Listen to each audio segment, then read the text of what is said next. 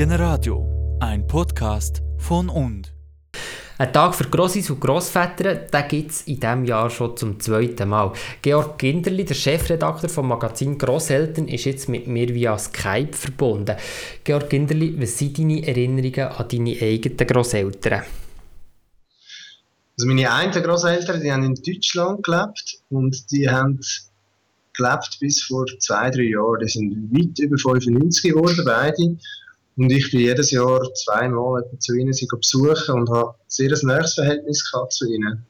Sie sind mir insofern auch wichtig, dass ich sie recht viel auch fragen zu früher. Mein Großvater war 1917 geboren und ähm, im damaligen Österreich-Ungarn und hat wirklich eigentlich das ganze Jahrhundert Geschichte erlebt und hat mir das gegenüber können erzählen genauso wie meine Großmutter. Das hat mich extrem spannend gedacht. Und äh, natürlich haben sie auch einfach grosse Nähe gehabt zu mir und ich zu ihnen. Georg Kinderli, jetzt bist du ja Vater. Wie ist das Verhältnis von deinen Kindern zu deinen Eltern? Ja, das ist sehr gut. Meine Kinder sind im Moment 12 und 9. Ähm, und es hat wie so eine Phase gehabt, in der sie ganz klein waren, haben meine Eltern und meine Schwiegermutter haben, haben sie sehr viel gehütet, meistens beide je einen Tag in der Woche. Und durch das hat sich dann eine sehr grosse Nähe eingestellt zwischen ihnen. Es hat eine Phase gegeben, jetzt gerade beim Sohn in den letzten zwei Jahren, wo das Gefühl hatte, wo er sich schon wieder ein bisschen entfernt, wo, er, wo Großeltern nicht mehr ganz so wichtig sind. Und lustigerweise ist das jetzt wieder sehr zurückgekommen. Er macht äh, Aufzüge regelmäßig mit meinem Vater und ähm, genießt es, glaube ich, sehr, weil hat, mein Vater hat als Großvater viel mehr Geduld, als ich als Vater habe. Und äh, das ist, glaube ich, extrem lässig für, für meinen Sohn. Und das Gleiche hat meine Tochter mit meiner Mutter und auch mit meiner Schwiegermutter, dass sie einfach dort sehr ein nahes ähm, Verhältnis haben und viel Vertrauen zueinander und auf eine Art wie eine ganz eigene Beziehung. Sie machen da viel zusammen. Sie wohnen, also meine Eltern wohnen in der gleichen Stadt wie mir und durch das sehen Kinder sie wirklich regelmäßig. Georg Kinderli, warum braucht es jetzt einen Grosselterntag? Ja, brauchen ist immer so eine Frage.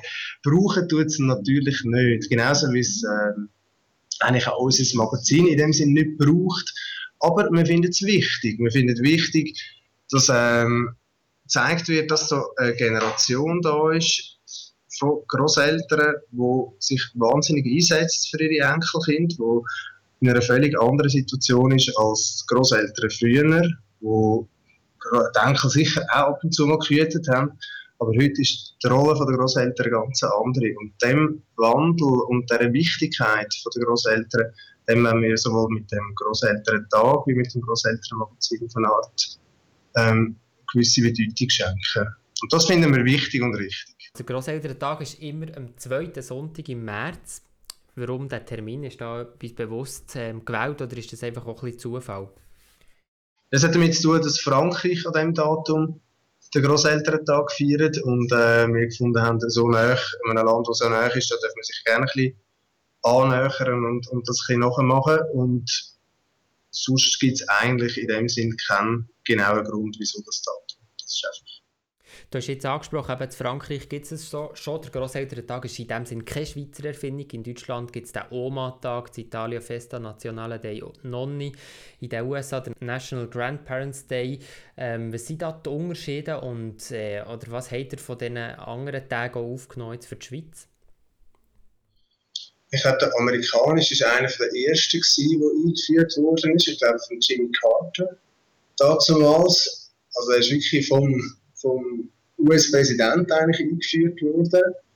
Ähm, die anderen sind zum Teil aus ganz unterschiedlichen Initiativen entstanden und ich glaube, dass die, das, was sicher war, ist, dass so viele Länder einen Grosselterntag hatten. Wir haben letztes Jahr im Magazin, wo wir eingeführt haben, eine Liste gemacht, wie viele Länder und wo es das schon alles gibt, einen Grosselterntag. Dann müssen wir sagen, ja, jetzt gerade in der Schweiz, wo wo Großeltern wirklich sehr wichtig sind, weil die außerfamiliäre Betreuung nicht immer super ist oder super ausgebaut ist und zum Teil auch sehr teuer ist und Großeltern wirklich dort sehr viel Einsatz leisten.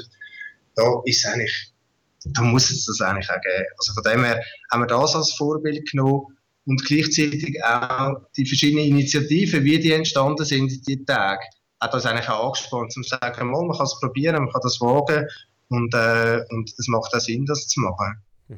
Das Thema dieses Jahr ist ja jetzt, was Großeltern ihren Enkelkindern bedeuten. Also äh, Großeltern bedeuten den Enkel wirklich sehr viel. Und zwar ist es wie ganz eine eigene Beziehung. Es ist etwas anderes als Beziehung zu den Eltern. Es ist zum Teil ein bisschen lockerer. Großeltern sind zum Teil ein bisschen grosszügiger. Man hat so ein bisschen Geheimnis zum Teil auch untereinander. Großeltern erlauben zum Teil Sachen, die jetzt vielleicht die Eltern nicht würden erlauben man erzählt es den Eltern auch nicht unbedingt.